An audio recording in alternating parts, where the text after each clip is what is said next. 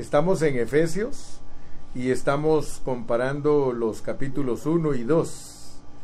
Estamos en esos dos capítulos eh, sacando las joyas preciosas que Dios nos da a través de todos estos versículos. Vamos a leer uh, versículos del 11 al 15, versículos del 11 al 15, y ya oramos para que Dios nos dé entendimiento.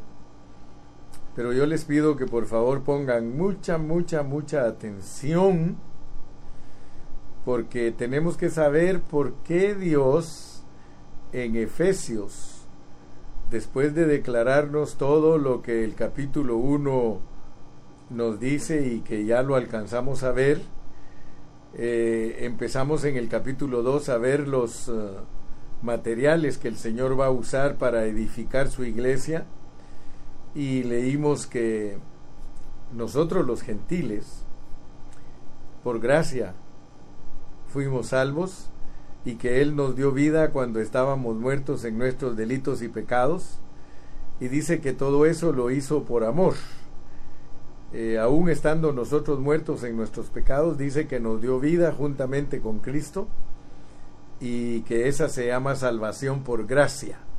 Así que gracias a Dios que Dios nos muestra aquí en Efesios una salvación por gracia, pero al seguir leyendo, nosotros encontramos que el apóstol menciona a los israelitas y dice que de ambos pueblos, los israelitas y nosotros los gentiles, que él eh, hace un nuevo hombre. Dice acá, para crear en sí mismo de los dos un solo y nuevo hombre. O sea que aquí hay una nueva creación tenemos que entender eso y tenemos que entender por qué nos asocia con los, con los israelitas. Entonces, eh, ahora que estamos estudiando la palabra de Dios en esta manera, nos tenemos que profundizar para ver cómo es que funciona esta salvación de Cristo para los israelitas y para nosotros para crear un nuevo hombre, crear un nuevo hombre. Y eso tenemos que entender lo que en Colosenses también está explicado, de que en la cruz el Señor creó a un nuevo hombre. Entonces, por favor, veamos que es de mucha importancia entender cómo es que Dios creó el nuevo hombre.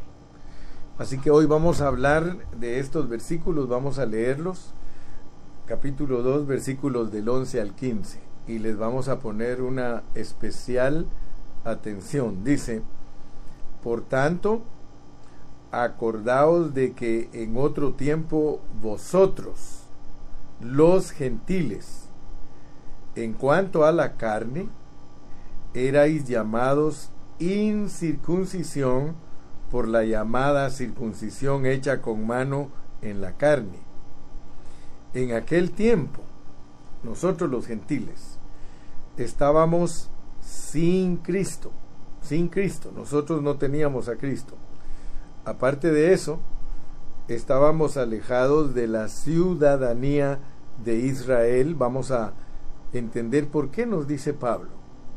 ¿Por qué después de decirnos que nos dio vida y que por gracia somos salvos y que somos hechura y creación, creación de Él para buenas obras, ahora nos dice que nos acordemos que nosotros no éramos judíos, no éramos judíos.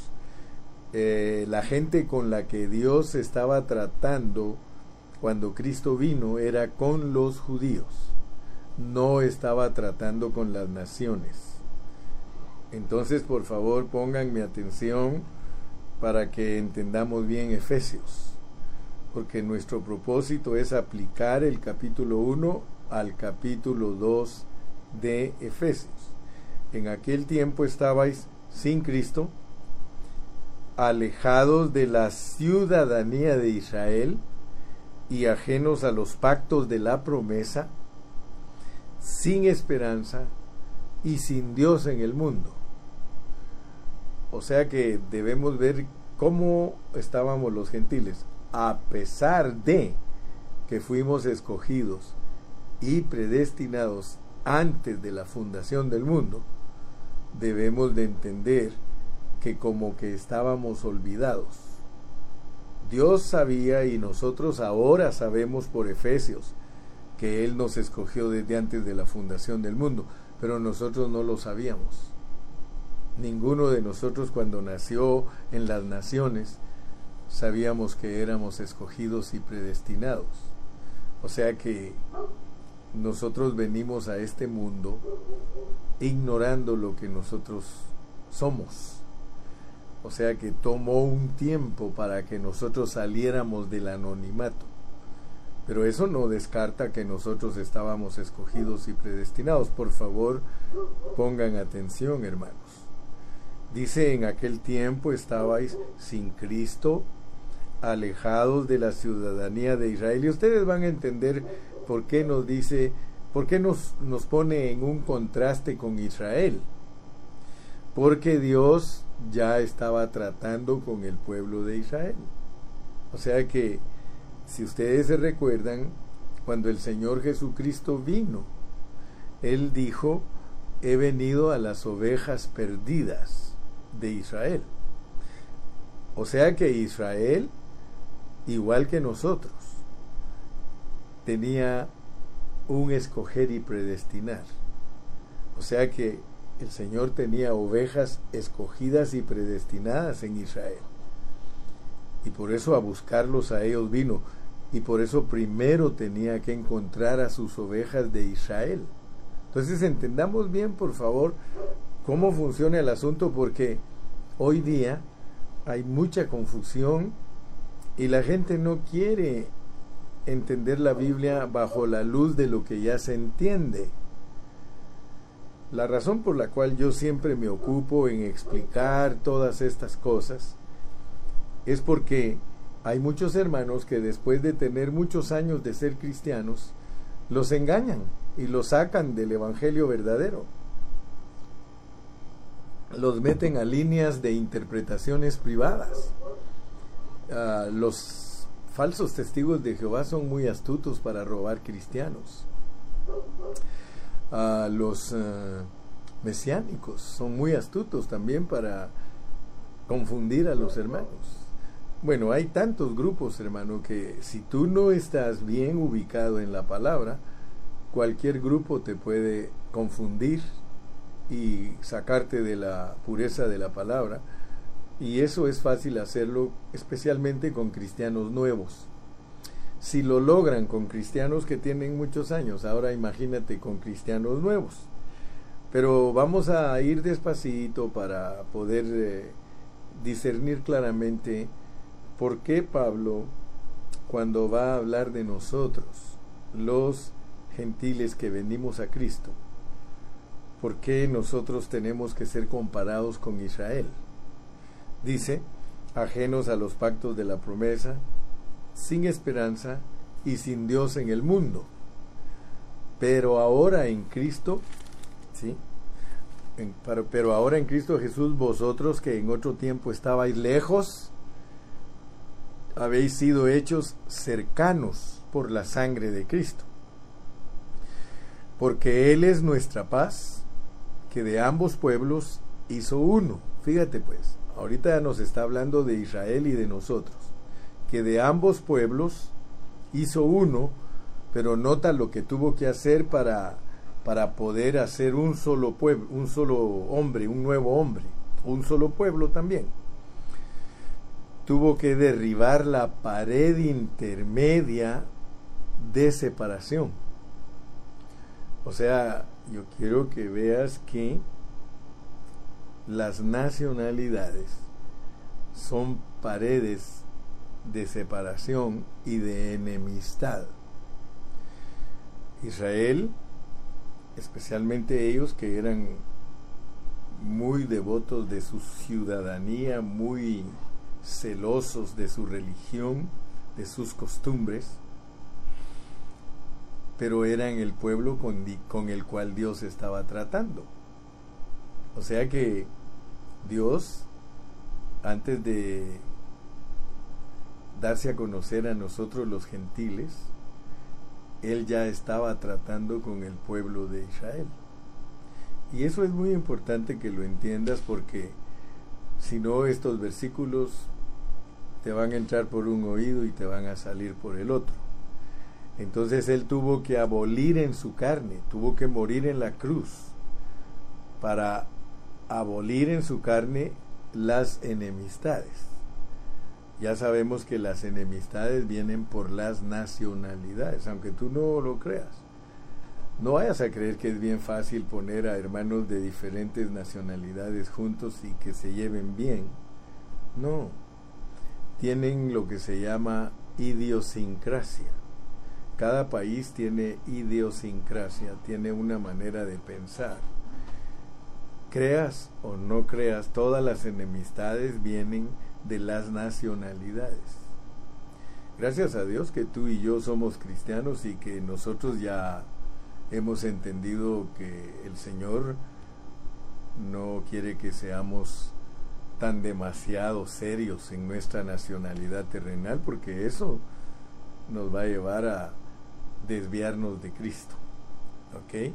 Entonces, aboliendo en su carne las enemistades, la ley de los mandamientos expresados en ordenanzas.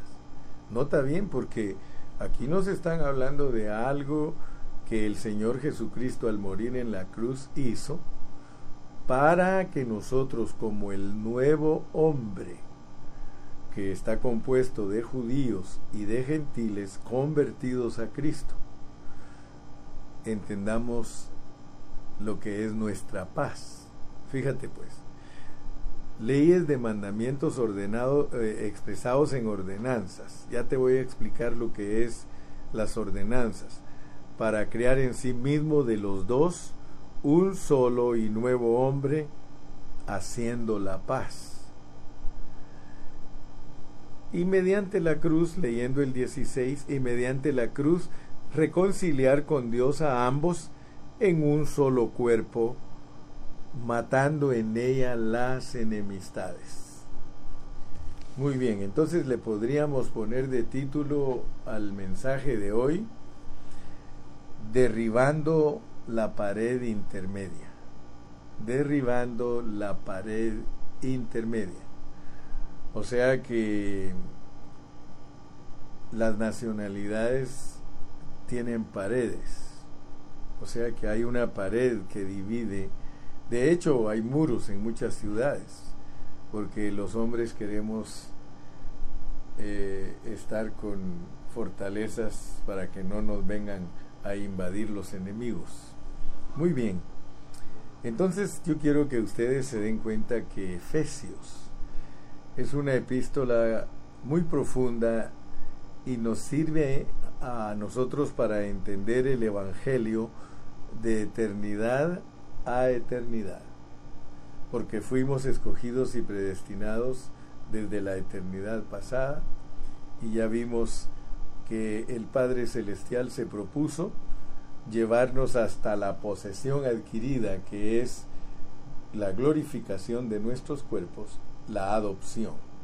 Así que en Efesios nosotros tenemos eh, una revelación de eternidad a eternidad y no es casualidad que el apóstol Pablo nos diga en el capítulo 1 y versículo 10 que Dios se propuso de reunir todas las cosas en Cristo en la dispensación del cumplimiento de los tiempos. Ustedes saben que en el último mensaje yo estuve compartiéndoles de que cada vez que se termina una dispensación, el más importante en ese punto es Cristo. Todas las dispensaciones tienen que ver con Cristo porque Dios se propuso reunir todas las cosas en Cristo. Entonces, en el último mensaje yo les estuve explicando que el punto donde reúne Dios todas las cosas cada vez que se termina una edad es Cristo. Y por eso Él es el motivo y centro de toda la historia. Y por eso se nos habla en Colosenses que por Él fueron creadas las, todas las cosas y para Él.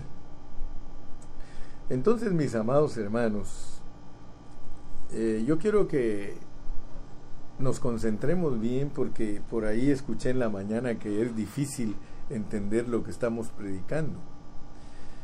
Pero yo les puedo decir que si Dios nos abre los ojos no es, no es difícil, si Dios nos abre los ojos.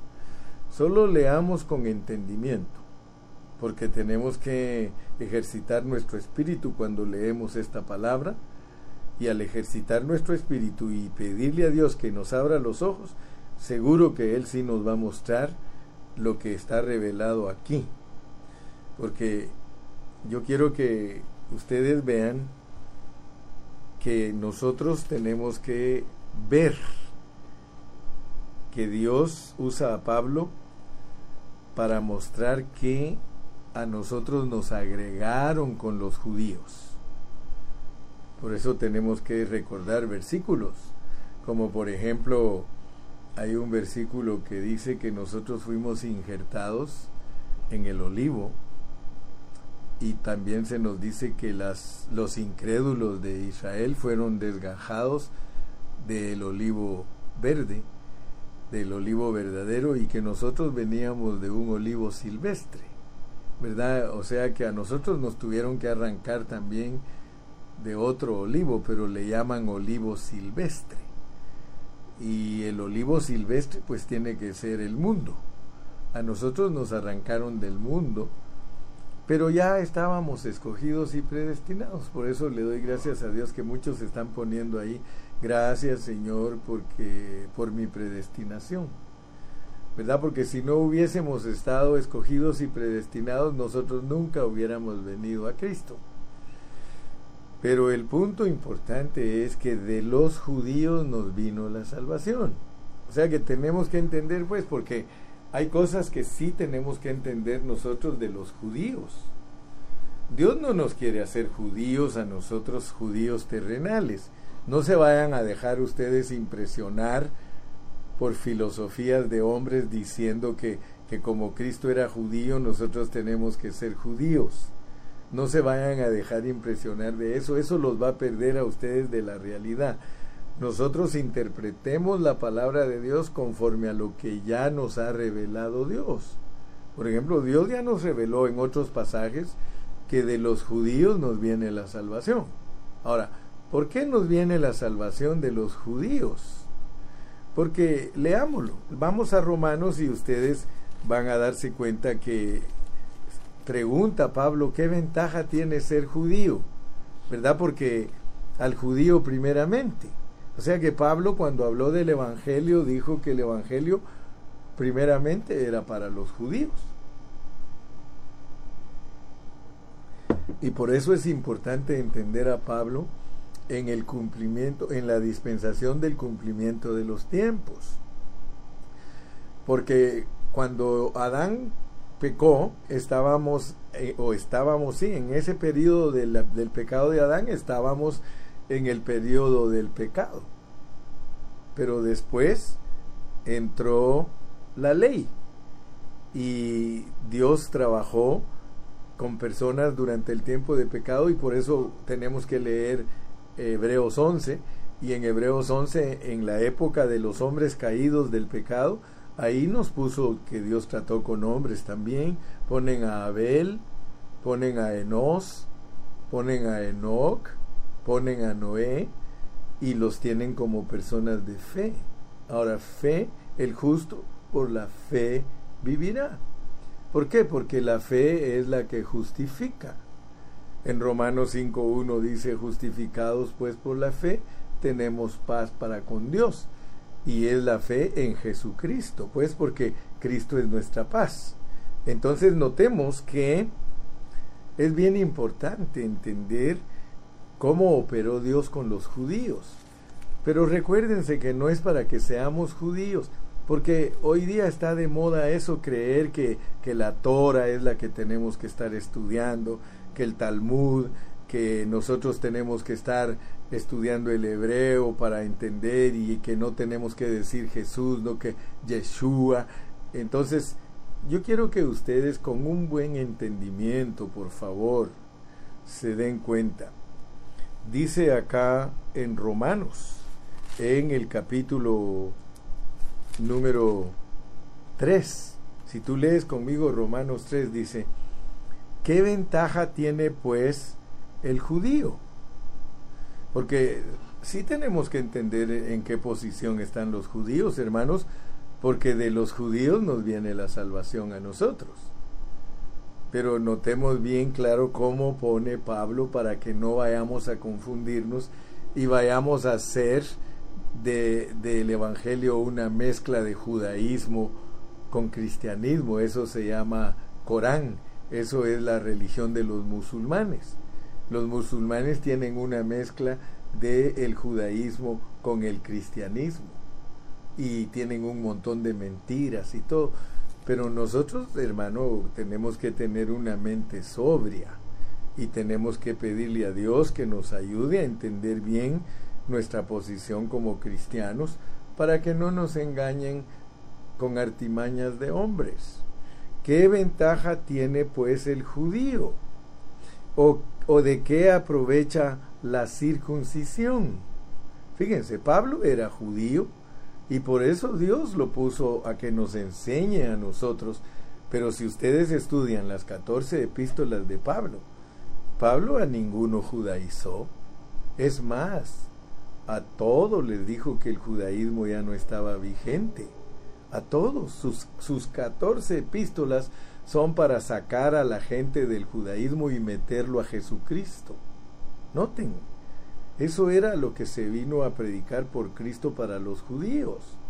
El Señor Jesucristo cuando vino con los israelitas vino para sacarlos del redil, los tenía en el redil de la ley y los quería sacar para que fueran a comer pastos delicados, pero ellos no tuvieron ojos abiertos para ver lo que Cristo vino a hacer.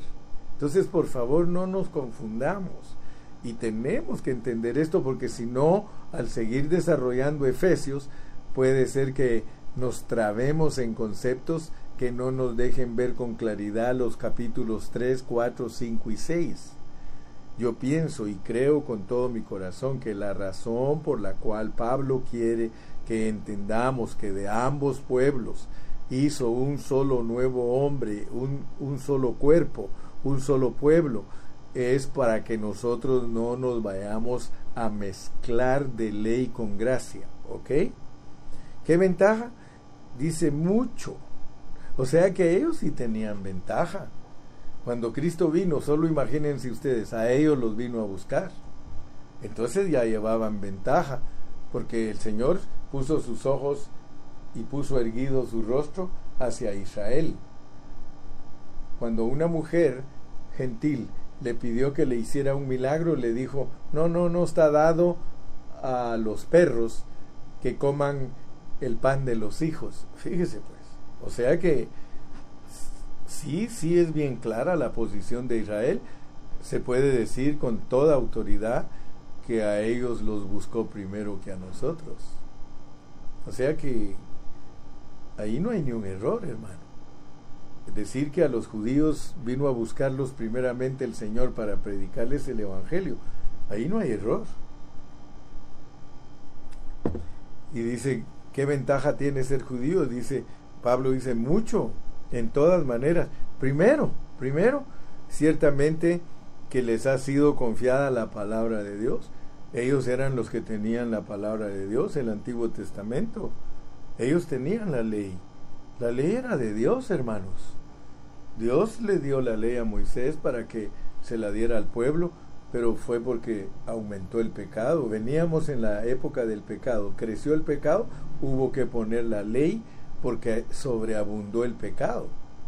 Entonces, vean pues cómo funciona el asunto, porque es indispensable que nos abran los ojos debido a que pusieron este incidente al decir que nos dio vida a nosotros cuando estábamos muertos en nuestros delitos y pecados. Y ahí mete a Israel. Y ahora estamos estudiando lo que es Israel. Dice que a ellos les dio la palabra, era el hablar divino, el hablar divino estaba con ellos. Aleluya. Ahora dice, pues qué, pues qué si algunos de ellos han sido incrédulos. Dice, su incredulidad habrá hecho nula la fidelidad de Dios. De ninguna manera. Antes bien sea Dios veraz y todo hombre mentiroso, como está escrito, para que seas justificado en tus palabras y venzas cuando fueres juzgado. Y si nuestra injusticia, y si nuestra injusticia hace resaltar la justicia de Dios, ¿qué diremos? ¿Será injusto Dios que da castigo? Hablo como hombre, en ninguna manera. De otro modo, ¿cómo juzgaría Dios al mundo? Pero si por mi mentira, miren cómo habla Pablo, pues, él era un judío, y él dice, pero si por mi mentira la verdad de Dios abundó para su gloria, ¿por qué aún soy juzgado como pecador? Todos le decían a Pablo que él estaba, que era un mentiroso, que lo que él estaba predicando él se lo había inventado pero él nos dice explícitamente que él es un apóstol de Jesucristo y que la revelación del Evangelio se la dio Dios y que no se la enseñó ningún hombre. Así que por eso le decían que él andaba mintiendo y él decía, pues esta es mi mentira, es la mentira que salva, porque ustedes dicen que es mentira, pero resulta que es la verdad de Dios, dice sea Dios veraz y todo hombre mentiroso. Ok, entonces después que nosotros seguimos leyendo aquí en Romanos, nosotros podemos llegar a los capítulos 9, 10 y 11, donde Pablo habla de la predestinación. Y ahí donde él nos declara la predestinación, nos dice que tanto de Israel como de los gentiles, que él ha escogido y predestinado un remanente. O sea que hasta nos dice, no es judío el que, el que lo es en lo exterior, sino el que está circuncidado del corazón, etcétera, etcétera. Pero mi punto es este, que cuando nosotros leamos aquí en Efesios, porque esto es importantísimo entenderlo, ¿verdad? Que primeramente, al leer Romanos 5.1 dice, Justificados pues por la fe, tenemos paz para con Dios. O sea que la justificación produce la paz entre Dios y el hombre. Pero no es esa la paz de la cual habla Efesios. Entonces por eso les dije, estamos hablando de derribar la pared intermedia. Entonces leamos cómo funciona el versículo 14 y el 15. Capítulo 2, verso 14 y 15. Porque Él es nuestra paz. Pero noten que cuando dice aquí en Efesios 2.14, porque Él es nuestra paz, no es lo mismo de Romanos 5.1, justificados pues por la fe, tenemos paz para con Dios. Porque en Romanos 5.1, la paz es la paz entre Dios y el hombre, o sea que la muerte de Cristo arregló todos los problemas del hombre con Dios y declara que entre el hombre y Dios hay paz. Pero ahora en Efesios 2.14 dice, porque Él es nuestra paz, que de ambos pueblos hizo uno, derribando la pared intermedia de separación, aboliendo en su carne las enemistades. Ok. Entonces yo quiero que tú veas, mi hermanito y mi hermanita querida, que a la paz que se refiere Efesios 2, 14 y 15 es la paz entre las nacionalidades. Fíjate cuán importante es, hermano, que Dios te abra tus ojos para ver que la paz de Efesios 2, 14 y 15 para formar un nuevo hombre es la paz que debe de haber entre mexicanos y guatemaltecos, entre guatemaltecos y salvadoreños, entre salvadoreños y nicaragüenses, entre nicaragüenses y hondureños. ¿Sabes tú que casi todos los países que son vecinos se odian por razones de historia, por razones de problemas históricos? Muchos se odian. Por ejemplo, yo he estado a veces en Ecuador y me doy cuenta que los ecuatorianos no quieren a los peruanos y los peruanos no quieren a los ecuatorianos. Muchos en Guatemala no quieren a los mexicanos y los mexicanos no quieren a los guatemaltecos. Y los guatemaltecos muchos no quieren a los salvadoreños y los salvadoreños no quieren a los guatemaltecos. Y todos se acusan. Si tú lees la historia, México le quitó territorio a Guatemala, Guatemala le quitó territorio al Salvador, El Salvador no sé a cuánto, creo que a Honduras.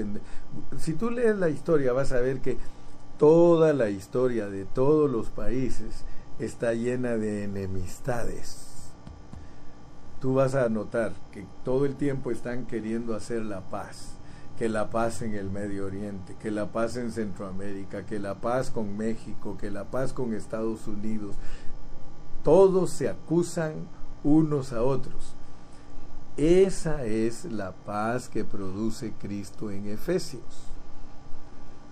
Yo te quiero mucho a ti, mi hermano guatemalteco, yo te quiero mucho a ti, mi hermano salvadoreño.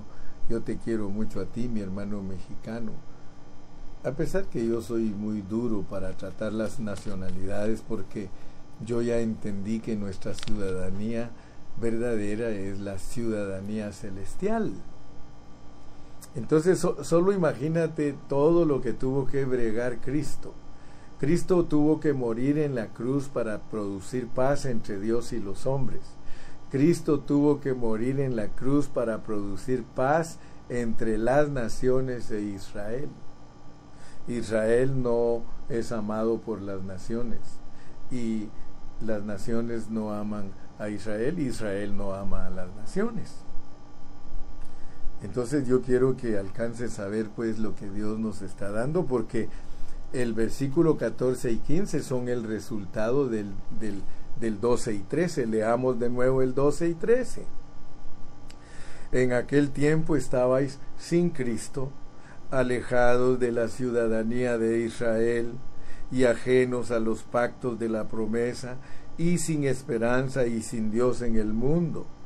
Pero ahora en Cristo Jesús, vosotros que en otro tiempo estabais lejos, habéis sido hechos cercanos por la sangre de Cristo, porque Él es nuestra paz, que de ambos pueblos hizo uno, derribando la pared intermedia de separación, aboliendo en su carne las enemistades, la ley de los mandamientos expresados en ordenanzas, para crear en sí mismo de los dos un solo y nuevo hombre, haciendo la paz y mediante la cruz reconciliar con Dios a ambos en un solo cuerpo, matando en ellas, en ella las enemistades.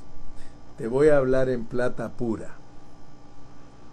Hablando en plata pura, si tú eres un hombre y una mujer sensata y entiendes lo que el Espíritu Santo nos está diciendo, es de que nosotros no debemos tener problemas entre nosotros por nuestras nacionalidades ni por nuestras costumbres.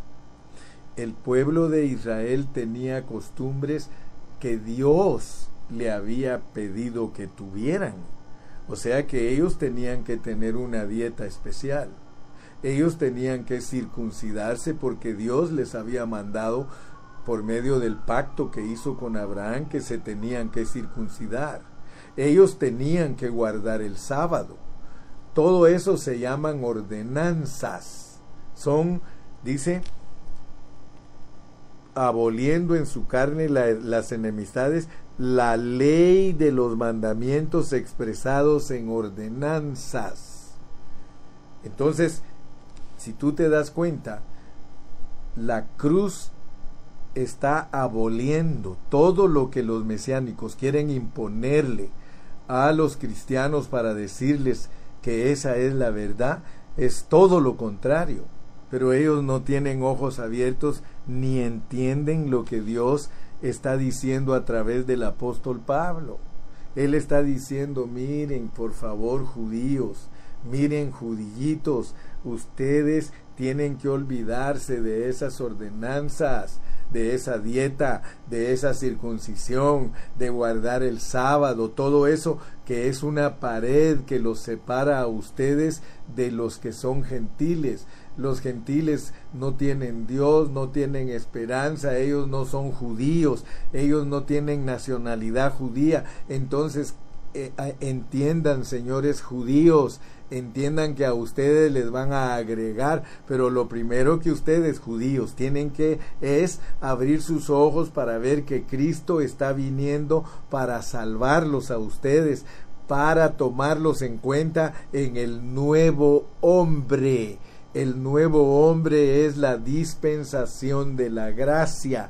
Ustedes tienen que salir de la ley, se acabó la dispensación de la ley, Cristo es el fin de la ley, ustedes ahora tienen que aprender a convivir con otros que también, igual que ustedes, fueron escogidos y predestinados, pero ellos no son judíos. Entonces, por eso Jesús les dijo a los fariseos, a los discípulos, tengo otras ovejas que no son de este redil, a ellas también me conviene traerlas. Así que yo espero, hermano, que Dios te esté abriendo los ojos para entender Efesios. Efesios es profundo. Efesios es fascinante. Efesios es una epístola que debe abrir nuestros ojos pero te das cuenta que para muchos es para cerrarle los ojos. Tú te das cuenta que Pablo dice que los judíos leen en la sinagoga la ley de Moisés y siguen con el velo puesto sobre ellos porque no entienden, dice. O sea que un judío puede leer y leer y leer y leer la ley y no la entiende porque la ley es para entender que Cristo iba a venir. Y entonces vino Cristo y empezó a buscar a sus ovejas perdidas. Y por eso es el eh, por eso dijo él, yo soy el buen pastor. Yo no soy salteador, dijo, ni vengo a robar. Yo me paro en la puerta del redil y desde allí llamo a mis ovejas por su nombre y ellas salen y me siguen. Entonces, notemos pues cómo es el llamamiento del Señor. Dios a nadie obliga, Dios a nadie forza, Tú estás escuchando al hermano Carrillo en este momento y él no te forza. Dios no quiere que a la fuerza tú hagas lo que dice el hermano Carrillo, no. Eres tú el que tienes que tener un corazón para las cosas de Dios y oír su voz. Aleluya. Yo le doy gracias a Dios porque muchos de los hermanos están entendiendo con claridad cómo es que Pablo nos habla. Entonces, podemos decir que cuando ya entendimos que a nosotros los que Dios nos, nos dio vida, estando muertos en nuestros delitos y pecados, y que ya entendimos que la salvación para nosotros es por gracia, y que nos tienen que agregar a los judíos porque los judíos eran los que ya tenían revelación. Ellos ya venían con la revelación y ahora Dios nos quiere agregar a ellos y al agregarnos a ellos, les dice, les dice a ellos que se acabó la ley y nosotros tenemos que entender que nos tienen que unir a ellos. Ahora, noten qué sucedió en la historia, porque nosotros debemos de saber todas estas cosas, hermanos. Cuando empezó la iglesia, cuando empezó la iglesia en el libro de los Hechos, tenían un problema serio los hermanos judíos convertidos a Cristo, porque ellos, sabiendo que Dios había extendido su salvación a los gentiles, ellos como eran cristianos judíos, les estorbaban muchos hermanos que eran legalistas. Por ejemplo, Jacob, Jacobo, eh, el hermano del Señor, él, él era un apóstol que se oponía a que se predicara la, que se predicara a los gentiles la salvación de Cristo si los gentiles no, no se volvían judíos. Eso le llamaban judaizarlos. Y entonces tuvieron un problema bien serio, pero bien serio, que ustedes pueden leer el capítulo 15 del libro de los Hechos, en donde tuvieron que hacer un concilio y juntarse todos los apóstoles y hablar y decir, bueno, ¿qué vamos a hacer? Porque no es correcto estar obligando a los gentiles a que se vuelvan judíos, porque ese no es, esa no es la meta del evangelio. Me explico, ¿verdad, hermanos? Yo estoy tomando este tiempo, hermano, para que nosotros entendamos nuestra adhesión a los judíos y que los hermanos que no entienden con claridad nuestra adhesión a los judíos o adición, como le quieras llamar, porque adhesión también es adherirse. Dios nos adhirió a ellos, Dios nos agregó a ellos. Entonces nosotros tenemos que tener mucho cuidado porque los judíos lo que les gusta es judaizar a la gente. Cualquier hermano que tiene mentalidad judía o mesiánica, él quiere por fuerza judaizar a la gente, lo cual es contrario a la economía divina, es contrario al propósito eterno de Dios, porque no es eso lo que está buscando Dios. Por eso vamos a encontrar versículos más adelante donde no es judío el que lo es en, en, lo exterior, sino el que está circuncidado del corazón. Vamos a entender entonces que Pablo, siendo judío, tiene como basura su nacionalidad. Entonces, mis amados, yo a veces un poco frustrado predico estos mensajes por, por la competencia que hay contra nosotros los cristianos puros. ¿Saben ustedes que como nosotros tratamos de predicar la palabra con pureza, tenemos tanta oposición, hermano? Tanta. Tenemos oposición aún de los mismos hermanos cristianos. No vaya a creer usted que solo los judíos y los mesiánicos están contra la pureza de la palabra. Hay hermanos que no tienen la misma clase de ordenanzas, eh, de mandamientos expresados en ordenanzas como los judíos, pero tienen sus, tienen sus, eh, sus mandamientos expresados en ordenanzas. Yo te voy a poner un ejemplo hay hermanos, hay grupos de cristianos que si las mujeres no se visten de cierta manera, ellos rechazan a todos los demás cristianos. Eso, esos son los mandamientos expresados en ordenanzas, pero eso los clavó Cristo en la cruz del Calvario, pero el diablo, el diablo hace ver a los hermanos que eso es lo correcto. Hay ordenanzas, por ejemplo, que hay, hay grupos que no tocan música, eh, no usan instrumentos y para ellos todos los hermanos que usan instrumentos están mal y son diabólicos. Esos son mandamientos expresados en ordenanzas que Cristo los clavó, clavó en la cruz. No solo los de los judíos, sino todos los de nosotros y todos los que, que nos inventemos nosotros todo mandamiento expresado en ordenanza que nosotros los cristianos nos inventemos va en contra de la economía de Dios, en contra de la unidad del espíritu, en contra de la unidad del alma. Y por eso seguimos siendo seccionados como cuerpo de Cristo. Noten algo, nosotros no tenemos por qué ser legalistas ni prejuiciosos. Si algunos hermanos cantan coros con mariachi, eso no nos debe de molestar, hermano, ni creer que, que son mejores los que usan piano que los que usan a los mariachis cantando cantos para Dios. Hermano, tenemos que ser bien sabios y bien amplios para poder creer que algo eh, no edifica. ¿Saben qué es lo único que no edifica? Cuando cuando estamos en inmoralidades, cuando estamos en pecados carnales, cuando estamos participando de malicias, de lascivias y todo eso. Allí sí eh, nosotros tenemos que ser estrictos, Pero en lo que respecta a mandamientos expresados en ordenanzas, hermano, ¿sabe, sabe, cuáles, son, ¿sabe cuáles son los mandamientos expresados en ordenanzas? Te los voy a ilustrar, te los voy a ilustrar. Por ejemplo, un matrimonio. Fíjate que hay muchos que se han divorciado. Yo estaba leyendo por qué se divorció una pareja.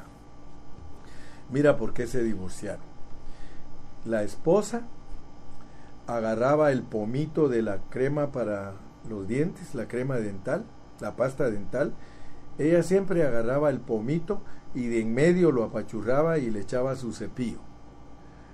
Y el marido, cuando va sacando la pasta, él va enrollando desde abajo del tubito para que la pasta no se vaya a quedar en el fondo y lo va enrollando hasta que vaya saliendo todo y así el rollito lo usa completo.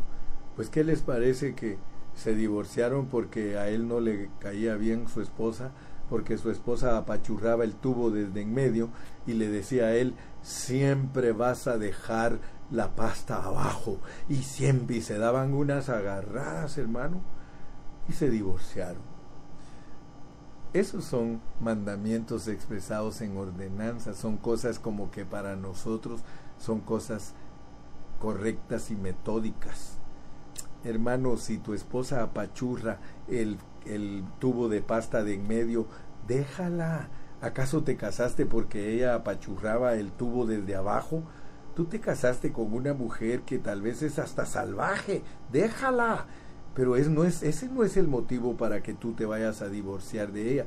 Pues nosotros los cristianos tampoco los, los mandamientos expresados en ordenanzas nos van a, a, poner en enemistades. Mira, está hablando de la paz entre nosotros. No solo debe haber paz por nacionalidades, debe haber paz por cualquier mandamiento expresado en ordenanza. Eso ya lo abolió Cristo en la cruz del Calvario. ¿Por qué? Porque Él quiere que su nuevo hombre sea exhibido. Nosotros permanecemos al eh, más bien dicho, pertenecemos al nuevo hombre. Entonces nota que eh, cuando, cuando en Hechos 15 hicieron el concilio, ellos tuvieron que llegar a un acuerdo. Dijeron que a los gentiles no les pidieran cosas que pertenecen al judaísmo. Mira hermano, yo no sé, mira, de verdad estoy frustrado con los que no enseñan bien la Biblia. A pesar que yo sé que eso es soberano, me vas a decir entonces para qué se frustra. Pero sí me frustro porque muchos de ellos no le piden a Dios que les abra sus ojos para que puedan ver. A los gentiles, a los gentiles Dios solo les pide cuatro cosas. Por eso tuvieron que llegar a un acuerdo allí y dijeron a los gentiles, solo pídanles cuatro cosas. Pídanles que no coman eh, animal ahogado, que no coman sangre ni cosas sacrificadas a los ídolos y que no forniquen, dice, y, y si esas cuatro cosas los gentiles las cumplen, bienvenidos al cuerpo de Cristo. Pero el problema es que la gente siempre hace lo que no le piden. Todos nosotros los cristianos nos gusta hacer cosas que no nos piden y exigir cosas que no nos exigen y ocuparnos en lo que Dios no se ocupa. ¿Por qué creen que hay tantos grupos? Y un grupo habla mal del otro, este grupo es malo porque no se peina como nosotros, este grupo es malo porque las hermanas usan pantalón, este grupo es malo porque las hermanas se echan un poquito de color, este grupo es malo porque las hermanas tienen un poquito corto el pelo y ya cada quien hace su grupo, así que hay grupo de pelo largo y grupo de pelo corto, hay grupo de faldas y grupo de pantalones, hay hermano, miren las basuras en las cuales están ocupados los hijos de Dios y el diablo haciendo las suyas con todos ellos. No hay transformación. Cuando Cristo regrese, no hay vencedores, no hay caracteres cambiados, no hay caracteres perfeccionados, ninguno vive en resurrección, todos viven en la pura carne debido a que nosotros estamos desviados de nuestros pensamientos, ocupados en lo que Dios no está ocupado. Aquí dice, aboliendo en su carne las enemistades, la ley de los mandamientos expresados en ordenanzas, para crear en sí mismo de los dos un solo y nuevo hombre haciendo la paz, haciendo la paz. Gloria a Dios, hermano. Tenemos que aprender a vivir en paz. Tenemos que aprender, hermanos, amarnos. Hermanos, si ayer hablé con un hermano que me pusieron a orar por él de la Ciudad de México y estuve orando por él. Y él me recordó porque me dijo, ahí se acuerda hermano Carrillo que no somos monedita de oro. Aleluya. De seguro él se ha dado cuenta de la oposición que hay respecto a este, a este tu amigo y siervo.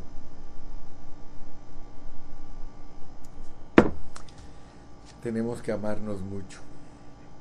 Mira, si tú no anhelas la reunión, tan bonito es, hermano, cuando uno se encuentra con un hermano, con una hermana y se saluda con tanto amor, hermano. Ay, hermano, me ha hecho falta verte. Sin embargo, hay otros que, hermano, estoy de vacation, estoy de vacaciones. Yo creo que ya no voy a volver a la iglesia, hermano Carrillo, voy a tomar vacaciones eternas. Hermano, no te acostumbres. Ya vamos a empezar de nuevo a tener las reuniones. Entrénate de nuevo para empezar a estar de nuevo en esto.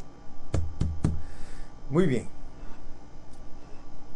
Si Dios nos abre nuestros ojos, entonces nosotros vamos a poder ver lo que es ser un solo cuerpo, ser un nuevo hombre, porque nuevo hombre es la pieza maestra de Dios, lo que llaman el masterpiece, la obra maestra de Dios. La obra maestra de Dios es el nuevo hombre. Y ustedes saben que este nuevo hombre es la dispensación de la gracia.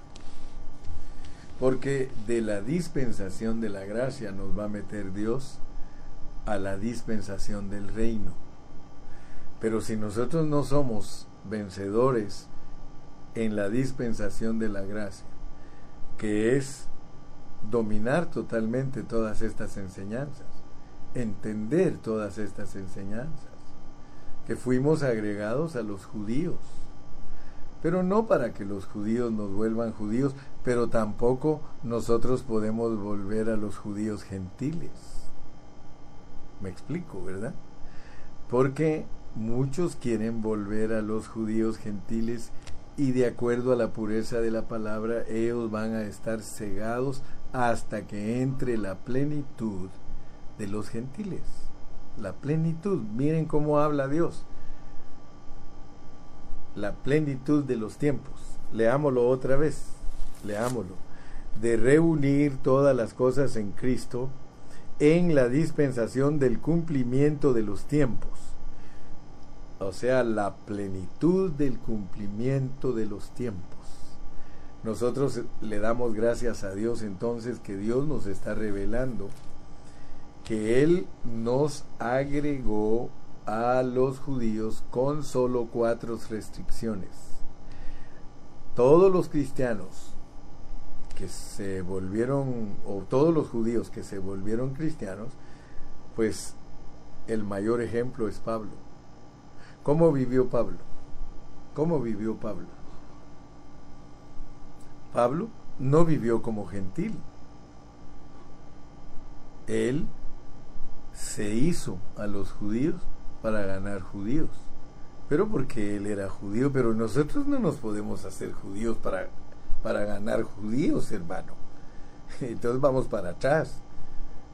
Pero Pablo tenía esa modestia. Pablo tenía ese privilegio. Él dijo, me he hecho judío por los judíos. Pero tú, tú no eres, tú no tienes que hacerte judío si ya te dijeron que eres gentil. Y el gentil tiene privilegios, el gentil tiene solo que guardar cuatro cosas y que la pase bien. Pero si algún hermano se convierte a Cristo y es judío, y es judío, comenzando desde el principio, hay que bautizarlo en el nombre de Jesús, porque a todos los judíos hay que bautizarlos en el nombre de Jesús, porque ellos no creen en Jesús, pero sí creen en el Padre y creen en el Espíritu, que es Dios mismo.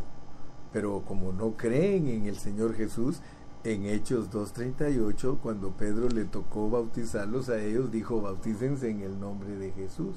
Pero a nosotros los gentiles Jesús dijo ustedes en el nombre del Padre, del Hijo y del Espíritu.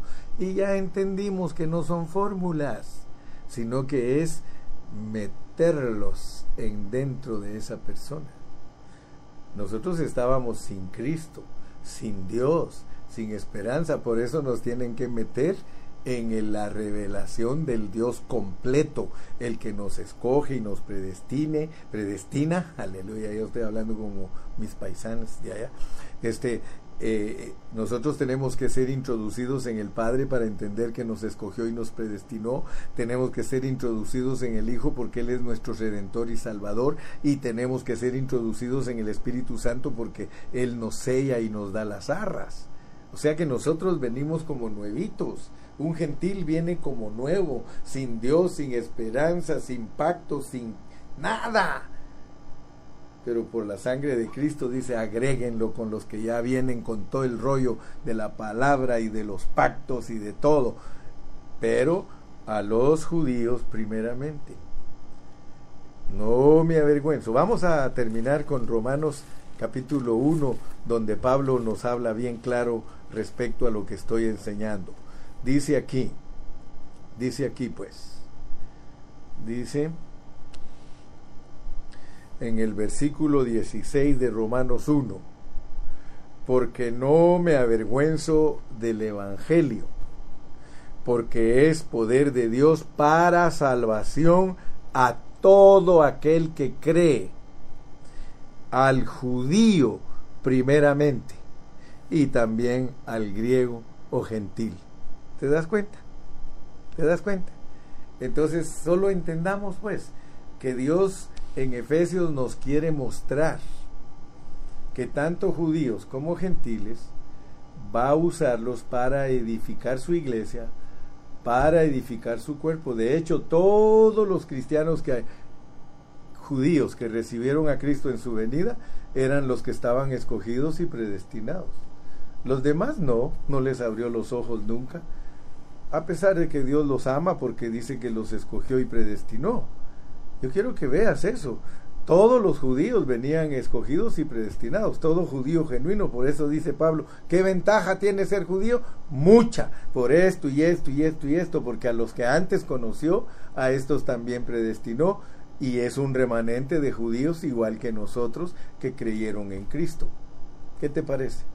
Y a ellos nos agregan a nosotros, pero no para volvernos judíos, sino para formar un nuevo hombre que ellos mismos tienen que olvidarse de su nacionalidad, como Pablo que dijo, todo lo tengo por estiércol, por basura, por el eminente conocimiento de Jesucristo. O sea que un buen judío que se entrega a Cristo se vuelve igual que nosotros, un buen cristiano, y no anda estorbando, pero tampoco nosotros lo acusamos que, que quiera ir a Israel y celebrar su fiesta o lo que quiera hacer, hermano, pero no somos nosotros.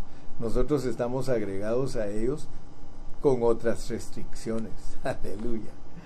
Que Dios me los bendiga, Dios me los guarde y gracias a Dios que estamos entendiendo Efesios. Estamos efesiando, efesiando. Dios te bendiga, mi amado hermano. Dios te bendiga, mi amada hermana. Vamos a despedirnos. Padre Celestial, muchas gracias porque nos concediste el privilegio de disertar. Gracias que me diste la dirección divina de poder ir aplicando lo que ya conocemos, porque hay muchas cosas que en la palabra ya están muy claras para nosotros y solo tenemos que aplicarlas a lo que nos estás revelando. Ayúdanos a aplicar correctamente el capítulo 1 de Efesios al capítulo 2. Gracias Señor porque yo en esta noche he entendido claramente que yo fui agregado a los judíos, pero no para ser judío, sino para ser un ciudadano celestial, porque el nuevo hombre es la máxima creación tuya, es un cuerpo místico, es un grupo de hombres que al final de la Biblia se vuelve una ciudad de oro y de plata y de piedras preciosas, implicando que es gente transformada celestial. Gracias Señor porque soy celestial. Dilo hermano, di amén y di soy celestial, soy celestial, soy celestial, soy celestial, soy celestial.